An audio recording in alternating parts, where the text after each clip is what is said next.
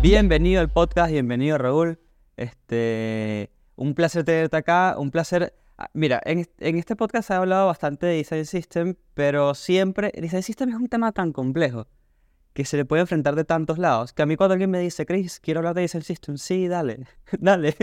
¿Qué quieres hablar? Dale, hablemos. Así que está buenísimo. Eh, pero bueno, bienvenido. Me encantaría que antes que comencemos le digas a la gente quién eres y qué haces, como para que se armen una imagen tuya.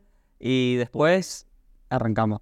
Ya empezamos a darle. Pues sí, te voy a decir, bueno, Cristóbal, lo primero, eh, súper agradecido de que hayas decidido darme un huequito aquí en tu, en tu super podcast, sobre todo porque ya te conté cuando hemos estado preparando esto un poquito por detrás, que tengo un montón de, bueno, una parte de mi vida, ahora la cuento, es ser profe y tengo un montón de, cuando les pregunto por referentes, pues ¿sabes tú? ¿Qué quieres que te diga? Sale el de Memorizely, sale el tipo este también, ¿no? Sí. Y tú eres como el, el lata un poco, parte, bueno, supongo que tienes ahí también bastante, pues un poco comunidad, porque también te lo curras, ¿no? Que también estás en Edison, o sea, que, decir que estás ahí haciendo cosas. Sí, Y sí, yo sí. creo que la gente al final, como me pasa un poco a mí, valora bastante también esa parte de, de estar en todos los lados, ¿no? Estar Sí, Sobre todo en español, ¿viste? Porque en inglés hay un montón, pero Claro. en español es como, uff, todavía falta. Total, total. Y entonces, bueno, pues yo me, me presento así rápido, pero digo porque estoy como quizás a lo mejor un poco más encasillado, el que soy el tipo ese en YouTube que hace vídeos de Figma, y a veces incluso la gente se mete conmigo porque dicen, deja de hablar de Figma todo el rato, pero yo tengo una vida aparte de esto, eh, Claro. también a nivel profesional, y la cuento porque creo que además lo he contado muchas veces, así que cuento un poco en qué Dios estoy metido. Yo tengo mi 50% del día dedicado a clases, a profe, Ok.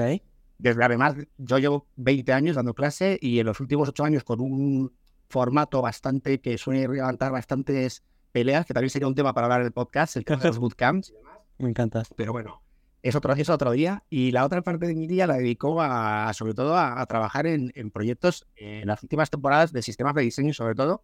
Ujú. Y de hecho, en, en asesorar también un poco a muchas de las empresas aquí en España que están empezando a arrancar en este lado. Claro. Y de hecho llevo un año y todavía no hemos terminado con el sistema de diseño de Iberia, de, Ah, de la claro. línea. Y bueno, creo que parte de lo que voy a poder contar aquí está basado un poco en experiencias de este último año trabajando para manejando un poco todo el sistema de diseño eh, de, Iberia, arrancándolo, que ahora Ah. contaré, y también venía pues de haber migrado a algunos sistemas de diseño como el de Banco Sabadell, que aquí en España pues es un sistema de diseño bastante maduro para lo que es eh, todavía el ecosistema de diseño. Claro. Así que yo tengo esas dos divisiones. Eh, mi 50% por las mañanas mm, metido en clases con gente que quiere meterse en este mundo del UX y por la tarde eh, pues peleándome con... Con las stakeholders y, y peleando con diseñadores también. y con diseñadores también. Que somos stakeholders, eh, los diseñadores somos stakeholders eh, bastante particulares. Porque eh, sabemos un poco del tema. En el caso de Design System incluso lo usamos y eso te da la, sens- te da la sensación de que sabes de Design System y no es lo mismo. eh, y de repente, bueno, este, es complicado. Design System, ¿no? Em, tiene toda una parte de arquitectura que es hermosa y es divina, también es todo un reto. Y después tiene como todo un lado eh, más numérico que no se habla mucho, ¿no? No se habla mucho por cosas que estuvimos hablando antes de grabar, ¿no? Eh, hablar de dinero es complicado. Hablar de dinero puede ser molesto porque puede revelar faltas o fallas en ciertos lugares.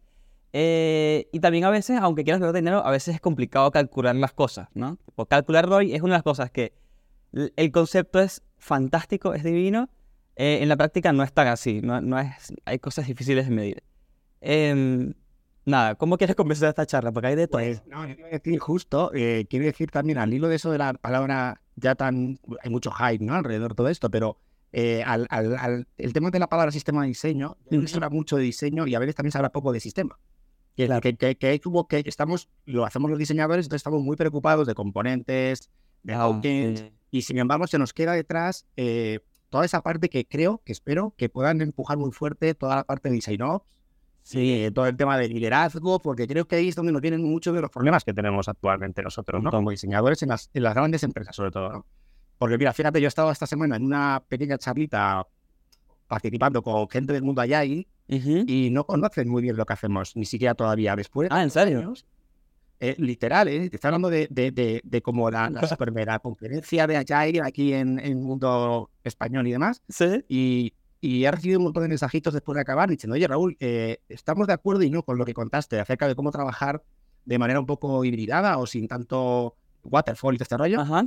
y me decían, es que yo creo que no os entendemos lo que, lo que aportáis de valor a esto, ¿no? Ok. Y te estoy hablando de empresas mega grandes, que suena un poco raro y sé, por la cara que me estás poniendo te está como diciendo, madre mía, ¿cómo puede ser esto? Eh, Sí, me asusta un poco, tipo, ¿no? Pues sigue habiendo bastante desconexión. Entonces, bueno, yo creo que también es un poco culpa nuestra, volviendo al tema de, de lo que es el ROI. Y es que yo creo también que a los diseñadores nos ha dado siempre fatal hablar de dinero y de valorar nuestro Fatal. web. O sea, creo que hay, eh, eh, nos falta un montón de capacidad de, de no darnos vergüenza ni de parecer que estamos cobrando mucho ni poco. Y yo creo que Sí. ahí viene parte de que el sistema de diseño, además, iba, por entrar ya al tema este un poco, también se mueve una cantidad de dinero bastante grande. Quiero decir, Sí. hacer un sistema de diseño, yo no tengo problema en hablar de pasta, ¿eh? O sea, que yo puedo decir a partir de qué dineros eh, los que trabajamos desde fuera para adentro eh, estamos un poco cobrando. Eh, hablaré en euros porque no sé hacer la traslación. Claro, obvio, obvio. Tú lo editas o lo buscáis ahí en Google. Claro. Pero que sepáis que estamos hablando de que los sistemas de diseño, un arranque de sistemas de diseño, eh, pedírselo a una empresa de fuera, estamos hablando de valores de por encima de 60.000 euros. Ah, Es decir, estamos hablando de cifras en dinero de Europa de, de, de cinco cifras y de, y de seis, ¿no? casi. Entonces, mm, eso significa también que para las organizaciones, las organizaciones es un, es un esfuerzo grande Sí. que a veces cuesta bien incluso, pues eso, que te lo den y que entonces mm, tenemos un problema y es que no sabemos defender por qué nos lo tienen que dar. como- como- Claro, y si das, el otro lado no está entendiendo cuál es el valor y Claro. aparte le dices, mira, ya que no entiendes el valor, por cierto, son 60 mil euros, es como, te digo, no, convénceme para que te los dé, ¿no? claro, De hecho, yo recuerdo hace poco en uno de los, eh, de los sistemas en los que estuve participando, que la primera reunión del kickoff, eh, la persona de negocio me dijo, vale, encantado, tu roadmap nos encanta, sí, pero ¿qué vamos a ganar nosotros con vuestro sistema de diseño? ¿Cuánto vamos a ganar de dinero con lo vuestro, no? sí, Entonces, eh, ante eso que respondes, pues un poco lo que yo entiendo por ROI, así que se pueda un poco aplicar por entrar ya al sistema de diseño, pues obviamente tienes que sacar la calculadora claro. para decir pues todo el tiempo de ahorro que vas a hacer en desarrollo. Eso está claro. O sea, quiero decir que desarrollo otro gran también problemón de lo que tenemos entre manos en este mundo digital, porque eh, hay un gap, sigue habiendo un gap bastante potente entre diseño, entrega, eh, desarrollo, que Sí. también hace muchas veces todo esto mm, cueste el doble de hacer. Es decir, Sí. que en los sistemas de diseño, para mí, uno de los grandes pain que tiene es que nuestra relación con desarrollo no es 100% fructífera. Es decir, No, hay muchas fricciones. ¿no? y para mí eso es un misterio porque ya no podemos decir que tenemos dos minutos hablando con desarrolladores, ya tenemos un montón de tiempo, ¿verdad? Y ya los desarrolladores incluso hay nueva generación, ¿no? Generación nueva que estuvo más en contacto con tecnología, entre comillas, moderna. O sea, como que ya no podemos decir que estamos al inicio de la tecnología de algo, ¿no? Ya debería haber... Y siento que de alguna manera eh, diseño y desarrollo son dos, dos eh, caminos que van, depende de, de lo que hagas, van de la par, ¿no? Como están muy heladitos, pero como que nunca terminan de ser el puente, como que no, no mandan un mensajero. En definitiva. Mira, yo estamos en esta, no sé si se puede decir la fecha en la que estamos grabando Sí, sí, sí. el día, es decir, pero esta semana que viene va a ser vital para lo que es la evolución, sobre todo de una herramienta como Sigma, porque van a aparecer meter ya eh, una serie de, de funcionalidades que estábamos esperando, ¿no? Que pueden ser pues tokens y demás. pero que Exacto. estamos ya hablando mismos lenguajes, ¿no? Y sin embargo, sigue habiendo como tú eres mi lado oscuro, no, no, vosotros sois nuestro lado oscuro. Estamos todavía con esas tonterías que para mí son un poco eh, pasado, pero bueno, siguen estando ahí. Entonces, Sí. esa es una cosa que yo creo que podemos eh, intentar unirnos a ellos para que ellos también resulten menos eh, costosos. Otra cosa también importante, yo creo que de este retorno de la inversión que podemos tener con los sistemas de diseño y es mm, la deuda técnica. Esa palabra también de moda sí. y es, eh, anda que aquí en España decimos chafuzas, ñapas, ¿no? A, a todo eso que hacemos rápido y corriendo, pero, pero que sabemos que está mal hecho, ¿no? Claro. Y, y teníamos una oportunidad súper buena con la migración, sobre todo yo que he hecho algunas migraciones de Sketch a Figma, de arreglar todo eso que estaba regular. Claro. Pues yo creo que una de las cosas que podemos poner en la mesa en esa especie de esto es lo que podemos dar con un sistema de diseño sería toda esa parte de duda técnica, ¿no? También de, Claro. de- de solución, ¿no? Eh, El, el, sí, sí, hice, hice este componente rápido, después lo arreglamos y lo sumamos. Este, sí, esto, esto, esto cambiarlo es un problema, pero vamos a hacerlo así rapidito. Como que toda esa deuda se va acumulando y creo que el peligro, aparte de la deuda, porque creo que la, deuda es esperada, eso va a suceder en cualquier cosa que hagas. Eh, el problema es que no se anota, no sé, nadie lo anota y después tipo, ¿qué es lo que era esta, qué es lo que estaba mal? No me acuerdo y quedó olvidado. Y esto al final volvemos a tener como una especie de producto defectuoso aunque solo lo veamos nosotros, pero también es Exacto. efectuoso para, para todos, ¿no? Que por eso eso afecta directamente, y aunque sea un topicazo, pero a la experiencia de usuario. Al final, Total. yo creo que al final, da igual que mm, lo miras con cosas que no nos gustan mucho, con un IDPS, que no sé qué, no sé cuántas, al final, seguro que también podemos poner eso en el retorno de la inversión. Es decir, vamos a mejorar la experiencia de usuario gracias a que nuestros componentes van a estar revisados. Exactamente, exactamente. Porque uno puede, De uno le puede decir al, al- al- a, a tus compañeros, bueno, yo no, no he sido muy freelancer, así que no sé mucho de conversaciones de freelancer, pero decirle al cliente, tipo, mira, hay tantas horas de reuniones donde nos, nos- la reunión se trata de por qué tú usas este componente y yo uso este componente, para exactamente lo mismo. Y, y por ahí yo creo que va un poco la conversación. Literal. Luego, por hemos hablado del- de, parte que siempre ponemos por delante a desarrollo de la pasta que cuestan, pero ¿y la nuestra qué? Nosotros también costamos dinero ahora.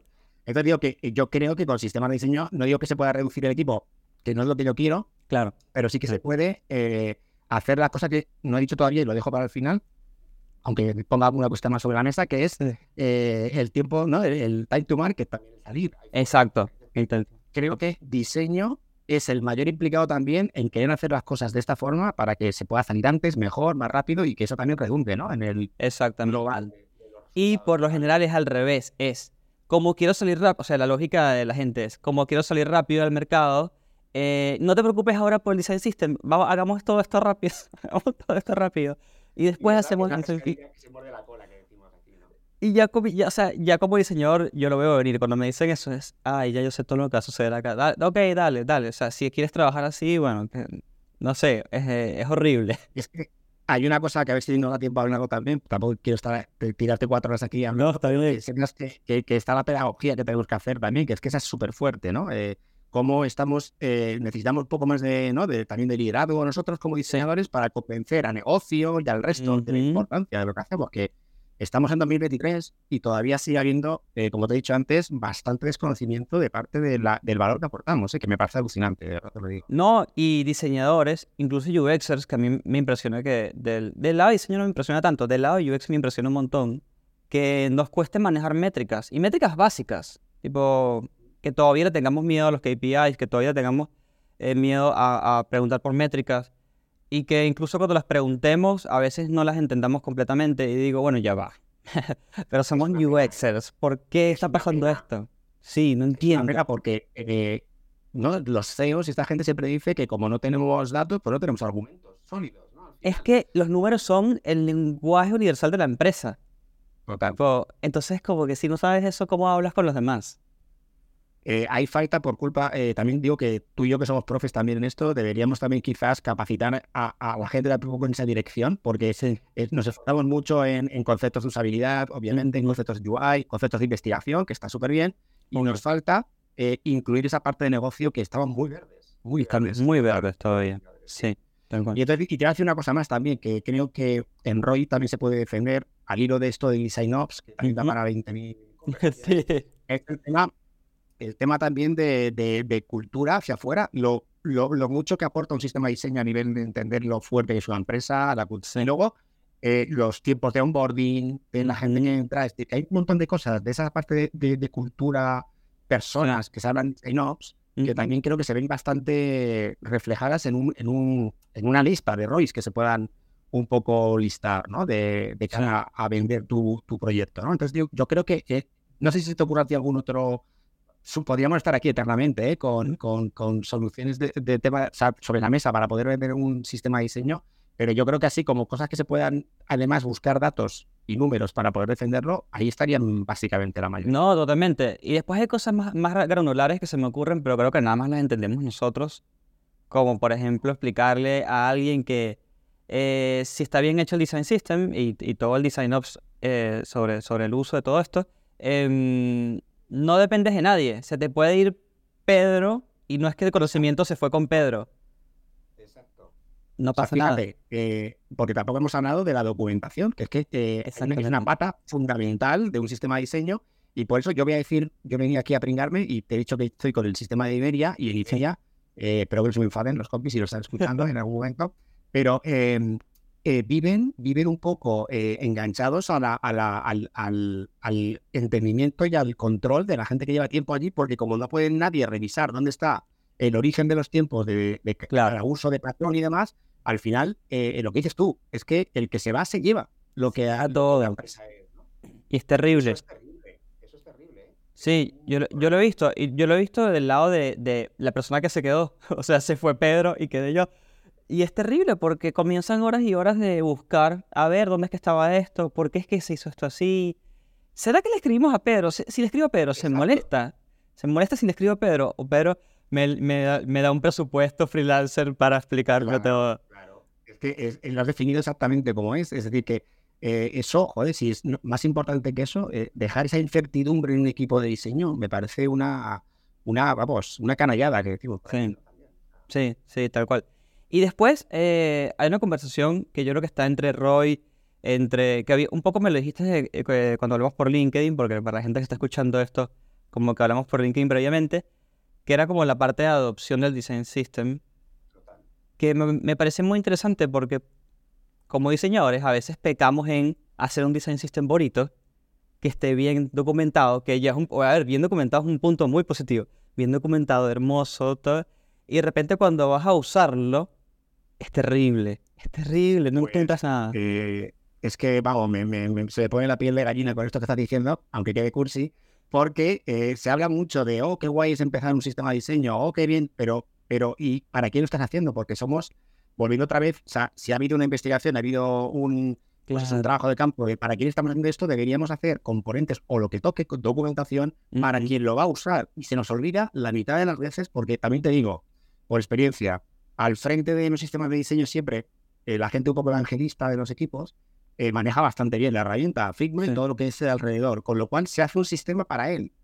Por sí. otra razón, además, aparte de porque disfruta mucho siendo un perfeccionista de lo que hace, Claro. porque estamos un poco intoxicados, Cristóbal, yo lo veo así, con todos los medios que hay en Internet es Ah, sí. de sobre lo bien que ha ido y sobre todo estamos intoxicados con los grandes eh, sistemas de diseño de grandes corporaciones como puede ser Carbon, Materia y claro, esa gente lleva un Años. potencial detrás y una cantidad de tiempos que yo, si me fijo en ellos, me siento pequeñito y Obvio. obviando. Obvio.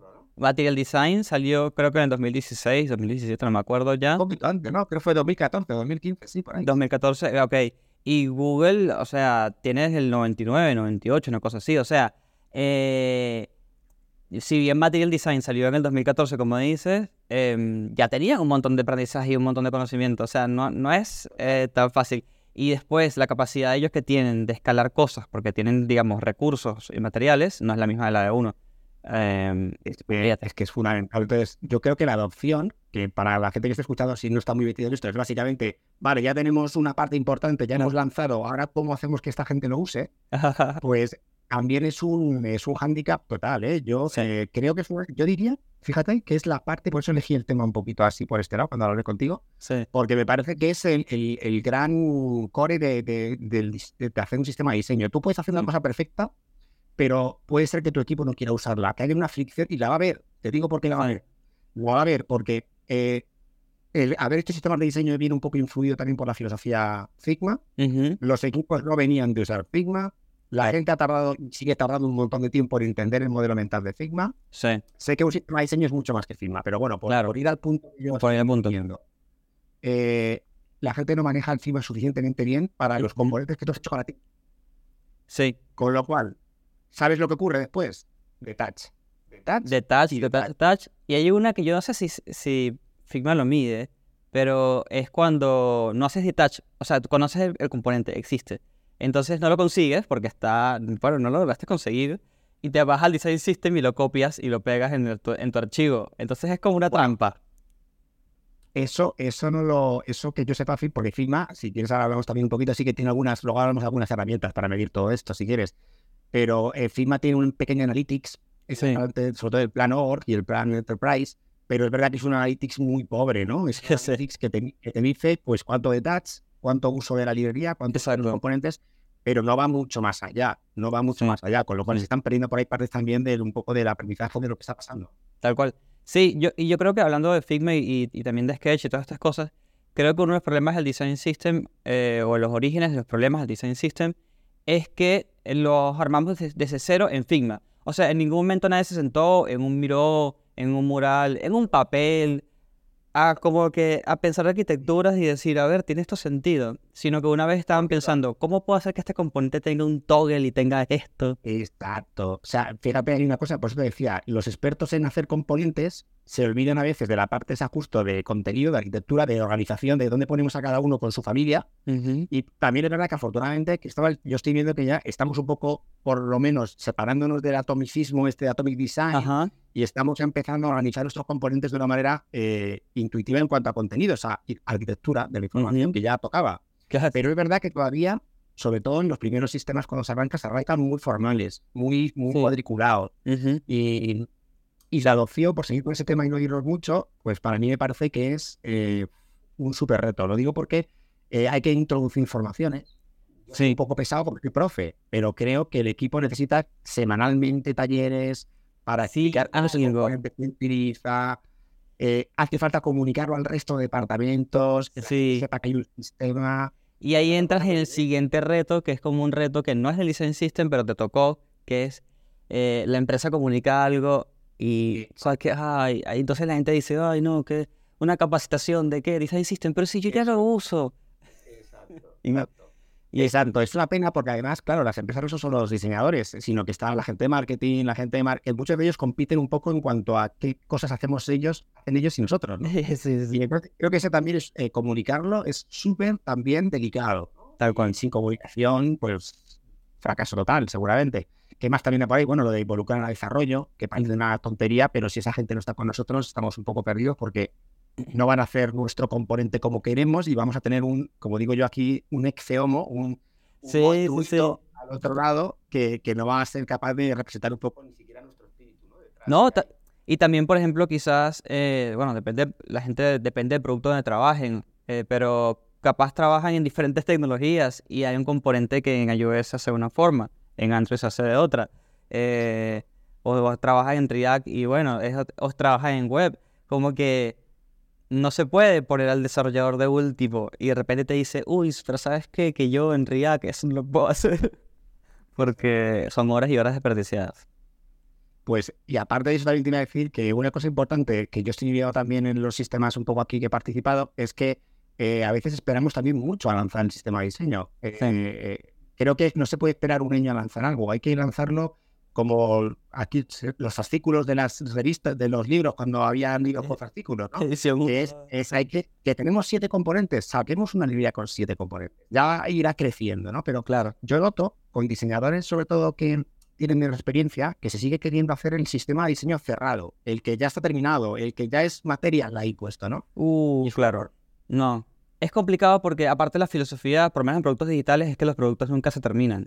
Entonces, si haces un pro y le dices, bueno, está listo, eh, y después vienen y te dicen nuevo feature, uff, eh, te rompe todo. Em, sí, no, no, no sé, eh, yo, yo creo que pecamos de, de, perfeccionistas porque todavía en UX y en Product Design este, tenemos una herencia de diseño gráfico, ¿no? Que te dice, mira, si tú no pones en el archivo el formato de color que es, esto se va a imprimir mal y tiene que estar perfecto. Y como todavía tenemos un poco de esa herencia. seguimos siendo poco pixel perfect todavía. ¿eh? sí. que la palabra ya está caduca, ¿eh? pero. Está caduca y todavía lo siguen pidiendo, ojo, en los. Total, total, total, total. Hay equipos además que siguen siendo muy Tal cual, tal cual. Em, no, y, una cosita que te iba a decir, Cristóbal, eh, aparte, se nos ha olvidado una que a lo mejor iba a ser tú por ahí ahora, pero a ver. yo, eh, yo te piso, que es el tema de establecer algún tipo de métrica para que esa adopción veamos que va para adelante o que no va. Quiere decir que claro. entra, ha pasado por encima de los KPIs, de los OKRs, hay que poner algo, porque si no, no podemos demostrarle a nadie que estamos evolucionando en una dirección buena o en una dirección mala. Exacto. No, o sea, esa es una buena pregunta, porque es una métrica increíble. La otra que te iba a preguntar yo, porque yo la he hecho, pero quiero ver más o menos qué has hecho tú o, tu variante, que yo le he dicho a los chicos, ok chicos, Design System nunca se acaba. Es un trabajo que nunca se acaba. Vamos a hacer como una especie de definition of done o una definición de criterio de éxito de qué es lo que significa para nosotros la B1 de este Design System. Capaz, y le pongo ejemplos, ¿no? Capaz la B1 del Design System es que la fuente está, o sea, ya, listo, tenemos todas las fuentes en sus colores y tamaños. O quizás no, quizás un poquito más. Y yo creo que eso es lo que no se hace mucho.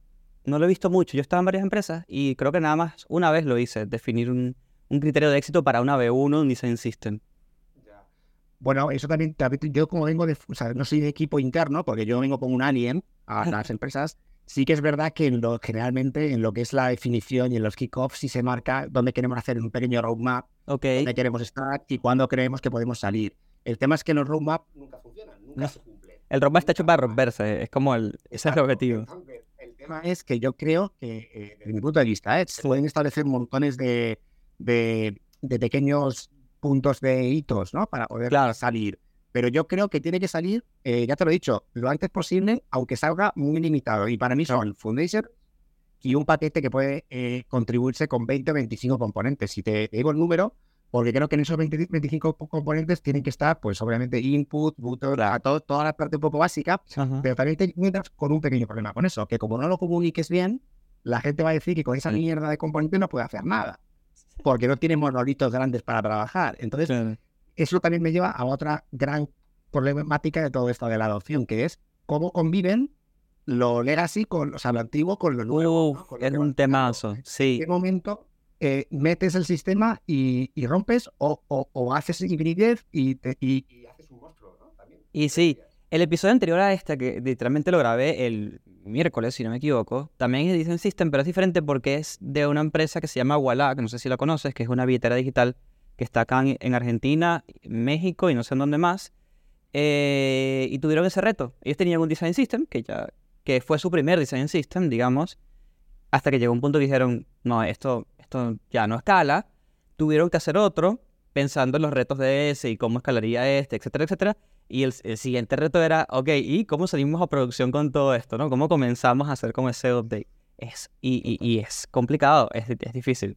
Es que además es complicado, Cristóbal, porque las empresas, sobre todo yo cuando, eh, tanto si arrancan de nuevas como si vienen de trabajar de antes, que tienen que dejar de las licencias de, tienen que deprecar, pues eso, el Sketch o el Zeppelin.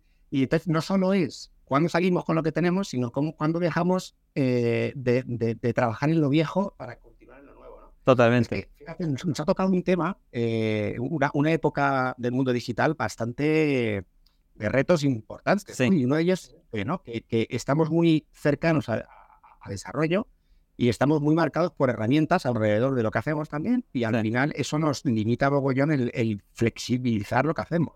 Sí, siento que las herramientas democratizaron un poco el trabajo que hacemos nosotros, porque de alguna manera creo que antes había como muchos especialistas haciendo cosas como muy específicas. Y ahora como que todo el mundo puede hacer muchas cosas, pero de repente, eh, nada, como que es muy distinto eh, que aprendes a ser mecánico porque estudiaste mecánica, a que alguien te diga, yo te voy a enseñar a reparar ese auto. Entonces tú lo que sabes es reparar ese auto con este set de herramientas. Tú no sabes, no eres mecánico, tú sabes reparar ese auto con estas herramientas. son como dos pensamientos muy diferentes.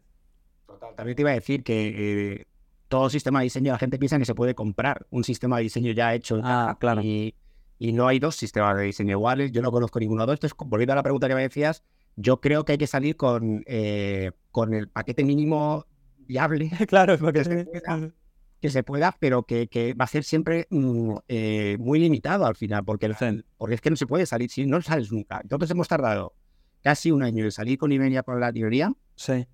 Y yo creo que se debería, lo hago aquí como autocrítica, se debería haber salido antes. Porque cuando ha salido, es cuando el equipo se ha puesto a sacarle pegas a las cosas. Y creo que cuando antes tenga un feedback literal por parte de quien lo va a usar, ganamos. Es que el feedback. Claro.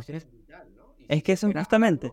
Eso es lo que te iba a preguntar, ¿no? Tipo, si sales antes con esos 25 componentes que habías dicho y todo eso, te, eh, te llegan las puteadas, ¿no? Tipo, no, pero yo no puedo usar esto, ¿pero por qué? No, porque este botón. Ah, ok. Entonces ahora cuando vas a escalar ya sabes que los botones tienen que ser de cierta manera. Eh, y creo que es eso, es eso. Pero en esta profesión siempre hablamos, nos llena la boca, se nos llena la boca con las iteraciones, la mejora continua, pero luego, luego parece que nos molesta, ¿no? Que, que, que, hacer que hagamos estas cosas. Pero bueno, sí que es verdad que en adopción, y es un tema apasionante, pero porque en cada empresa es diferente. Porque, la, la por ejemplo, eh, hay empresas muy grandes, como puede ser Iberia, que, hay mucha burocracia también. Hay mucha parte de, de, jerarquías en las que las cosas no pueden ir más para allá porque son silos. Ostras, es que es complicado también, ¿eh? Cada startup puede ser relativamente sencillo, entre comillas, si tiene recursos. Pero las grandes también son complicadas porque hay que mover mucho, no papeleo, pero sí que hay que mover Muchas fichas, eh, hay mucha diplomacia dentro de las empresas grandes. Y aparte, algo que yo nunca lo había pensado hasta, no sé, dos, tres años atrás, que un día, me- un día, me, así, viste que a veces uno se da cuenta de cosas y que, no, claro, no toda la empresa trabaja en la misma metodología. Hay una, la parte de producto trabaja de forma ágil y después hay un montón de gente que trabaja como se trabajaba antes, en, en cascada y con reuniones presenciales y es todo un proceso. Y ahí tú dices, claro, no solamente es un concepto de que no entiendes qué hago yo y el valor que aporto, sino que aparte trabajamos de formas completamente diferentes. Es súper difícil. Eh, es complicado, es complicado. Pero bueno, yo creo que eh, tampoco es para ponerse triste ni amargado, no. sino de tenemos tantas cosas por hacer que, por esto, y al ir esto de hacer cosas por delante, por hacer, creo que antes, y, y lo traía yo con la idea de comentarlo, eh, creo que eh, hay muchos retos, entre ellos el de la accesibilidad, que creo que mm, Un reto, sí. eh, no, es, no es un topicazo citarlo, al revés. Creo que con un sistema de diseño deberíamos ser capaces de incluir eso en el core de la empresa, que no lo tiene casi ninguna, o no sé si Ujú. tienes, pero vamos, que, que sigue siendo todavía una cosa que se deja para el final o que no se hace directamente. Y creo que, que al hilo de los sistemas de diseño y toda esta parte que tiene, digo por también relacionarlo con el ROI, creo que deberíamos meter eso en la mesa. Y sí, a ser más accesibles con esto, ¿no? Sí, y yo creo que para hablar de ROI de accesibilidad hay que dejar de ser un poco, mi opinión, ¿no? Un poco tan románticos con la idea y entender que la gente quiere números y decirle, mira, hay tantas personas que no ven, hay tantas personas que, que tienen dif- eh, dificultad visual, ni siquiera es que no vean, es que tienen dificultad visual, hay gente que tiene todos estos problemas para ver colores, o sea, como que ser súper numéricos en ese lado y volvemos, es, el es como el ciclo de la conversación, ¿no? volvemos otra vez a la importancia de los números y el conocimiento de todo esto. Total, y eso es tan fácil como que se siente alguien a poner algunos pequeños OKRs o OKPIs en el que se establezcan, vamos a conseguir, pues yo qué sé, el 80%, de, vamos a estar en el 80% de los proyectos que, que se estén lanzando. Vamos a exponer números en la mesa para que la gente sepa que eh, somos gente seria también. Tal cual, ¿no? Porque es- tal cual. yo siempre digo que nos, o sea, porque somos así los diseñadores, somos los de las camisas de piña, los de, la, los de los calcetines de colores y no somos tan creíbles como son la gente de números. Eh, y sí, hay que, de vez en cuando hay que ir con una corbata y decir cosas con números, a ver qué pasa, a ver si la cosa O cambia. poner cara de corbata. cara de corbata. Tener cara de Claro. corbata, por lo menos. Y, y un poco me gustaría, como para darle un poco de cierre al episodio, porque está, eh, estuvo buena la conversación, hicimos un poco de, eh, soltamos un poco de todas las cosas que nos molestan, las cosas que pasan, dimos un poco de recomendaciones, pero sí me gustaría terminar como con un lado positivo, decir, bueno, ok, todo esto ocurre, todo esto ocurre, que aparte como me decía un jefe hace, hace mucho tiempo, cuando yo me quejaba de cosas, bueno, Chris, y ahí está el laburo, así como diciendo, ahí está el trabajo, eh, o sea, todo eso que tú dices que es, ahí está el trabajo. Entonces es un episodio que lo veo por ese lado. Todo esto que recién hablamos es porque ahí está el trabajo de nosotros. Eh, a veces es un poco más de diseño, a veces un poco más como de diplomacia, como ya hemos hablado, pero ahí está el trabajo. Entonces me gustaría cerrar como con, con una recomendación, como bueno, estás, estás en algo de esto. Eh, no sé, ¿qué le recomiendas? ¿Trabaja más este lado de Yo- yo- herramienta, lo que sea? A mí ya, ya tengo, siempre me gusta decir que tengo una edad, que ya, ya no tengo 20, entonces creo que eh, lo he dicho y lo he citado un poco al principio. Yo creo que los diseñadores tienen que empoderarse eh, para tener un poquito de, de leadership. O sea, que decir que creo que diseño y los diseñadores somos buenos comunicadores, mayoritariamente. Bien, somos gente con una cultura, o sea, se puede hablar con nosotros y demás. Creo que lo que nos falta es ser más, no de golpe en la mesa, que yo no creo que seamos eso, Claro. pero sí de eh, no tener miedo a sentarnos en mesas con gente, con stakeholders importantes, ir con diapositivas y con presentaciones en las que a veces lo que hay es, como tú has dicho, métricas, números, eh, empezar también a meter más eh, una cosa que me flipa, me encanta, de, de- de esta nueva etapa de los comillas, comillas UI, en- que es que hemos tenido que otra vez que recuperar todas nuestras eh, habilidades de investigación, porque creo que un sistema de diseño tiene un montón de investigación detrás. Entonces yo creo que tenemos que eh, volver otra vez un poco a las bases Ujú. y hacernos menos UIs en el sentido de lo que la palabra esa típicamente incluye, ¿no? Que es Sí. pinta, como dicen aquí en, España por lo menos nos insultan a los diseñadores con que somos pinta y colorea. Y la gente de desarrollo dice que solo somos los que ponemos colorines y sombras a las cosas. Sí, pintamos Y creo, y creo que en positivo, eh, yo creo que nunca hemos estado mejor. ¿eh? Yo soy súper optimista con la profesión. Los sistemas de diseño han venido a darle.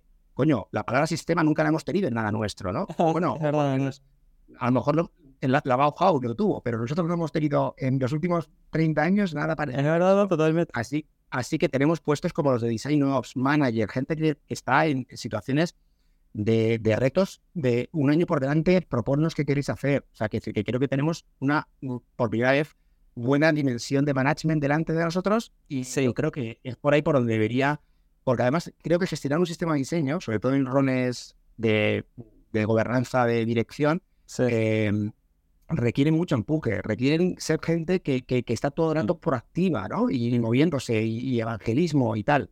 Así que yo, a toda la gente que esté por aquí escuchando esto y que esté en sistemas de diseño, le pido que, que se remanguen, ¿no? Que se ponga la camisa aquí así y que se, y que se ponga a currar y a, y a levantar el, Sí. el poder que tiene una cosa como esa para, para, la- para nosotros y para ellos, ¿no? Para, para todo el mundo que forme parte de esa, de esa empresa. Totalmente. Sí, ¿no? Totalmente. Estoy súper de acuerdo. Y, y yo creo que es una linda forma de cerrar el episodio para que la gente que, que... Es más, no solamente la gente que está trabajando en esto, ¿no? Sino la gente que todavía no sabe. ¿Será que me voy por eh, UX? ¿Será que me voy por UI? ¿Será que me voy por UI pero por Design System? Sepa eh, que, que los retos que, que tiene por ahí. Pues te iba a decir, Cristóbal, que hace poco yo me gusta, eh, en el pequeño cursito que tengo de sistemas de diseño, eh, empezar siempre los cursos con una oferta que hizo Glassdoor, la empresa de trabajo, Ajá. hizo una, lanzó una oferta que buscaban researcher para, para sistemas de diseño. Y te la, te la voy a compartir luego si quieres por LinkedIn, Sí, o si sí. tú la quieres adjuntar en algún sitio también se puede ver aquí. Sí, sí. Pero, pero eh, me parece fascinante que haya aparecido ese rol como, eh, o sea, imagínate que qué gozada, researcher de un sistema de diseño. Es que es algo Muy interesante. me parece una. o sea, y además estaba tan bien detallada la oferta que creo que es una pasada porque te, yo me, me- me- un poco me, me reencontré con la profesión otra vez y dije, qué pasada, ojalá esto cunda, cunda, cunda ejemplo. ¿no? Claro, porque haber sacado esa oferta significa que es la persona que lo hizo o el grupo de personas que lo hizo eh, lo pensó muy bien. O sea, es- Muy no, bien. no- no es un puesto que te inventas porque te inventaste, ¿entiendes? Por accidente.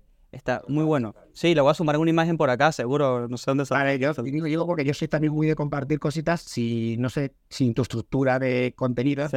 pasar un- unos links y los pones ahí, creo que la Sí. gente los puede revisar y siempre aportan algo. Sí, perfecto, obviamente que sí. Y, ah, bueno, antes de irnos, me gustaría que le digas a la gente dónde te puede conseguir, para qué te puede escribir. Y si tienes, y el Bueno, curso, pues, eh, no tengo ningún problema en que lo comentes. Nada, no te Todo. preocupes. Yo soy muy accesible, sabes que soy accesible. Eh, eh, yo estoy, eh, a ver, creo que la manera más rápida que tienen es o LinkedIn, que es Raúl Marín Calleja, y ahí salgo. Obviamente tienen el, el- pueden enviar mensajes privados, lo que queráis. Eh, está luego el canal de YouTube, donde intento cada semana, 15 días, subir algo de vídeos, pero que está muy enfocado a la herramienta, porque es un poco también para ayudar a la gente a que la herramienta puedan Claro. eh, tener un poco más de perspectiva. Por ahí me pueden escribir también perfectamente comentarios o lo que queráis. Y luego yo tengo un pequeño curso que es el de Figma Camp, que, que además eh, agradezco si hay aquí chicos y chicas que estén, porque la verdad es que ha ido fenomenal y está casi, bueno, se vende ahí dos meses antes todo, como si fuera Beyoncé, me dicen.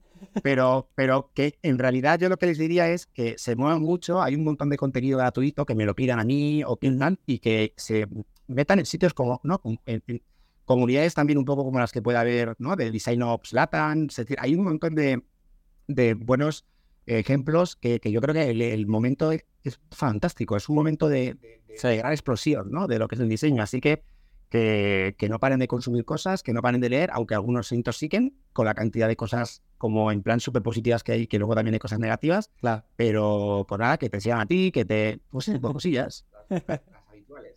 Bueno, buenísimo. Recuerden que yo voy a poner todos estos links en la descripción para que sean cli- cliqueables, etcétera. La imagen de Glassdoor yo la pongo ahí para que la vean también. El link también si me lo dan, lo subo.